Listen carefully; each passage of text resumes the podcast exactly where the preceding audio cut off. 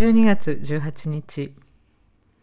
9月に総選挙が行われたスウェーデンでは3ヶ月以上経ってもまだ次の担当政権が決まってないというちょっと混沌とした状況なんですけれども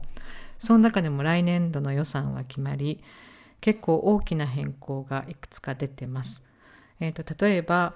え、ソーラーパネルをつけると補助金が下りるはずだったのにそれが突然下りないというか予算が半減されてしまったり新しい省庁を今年作ったばかりのものが早くも来年いっぱいで廃止されることが決まったりまあ決めるとやることも反映も早いのでそれに振り回されてしまう人は大変です。タフでなければやっていけないと思ってます。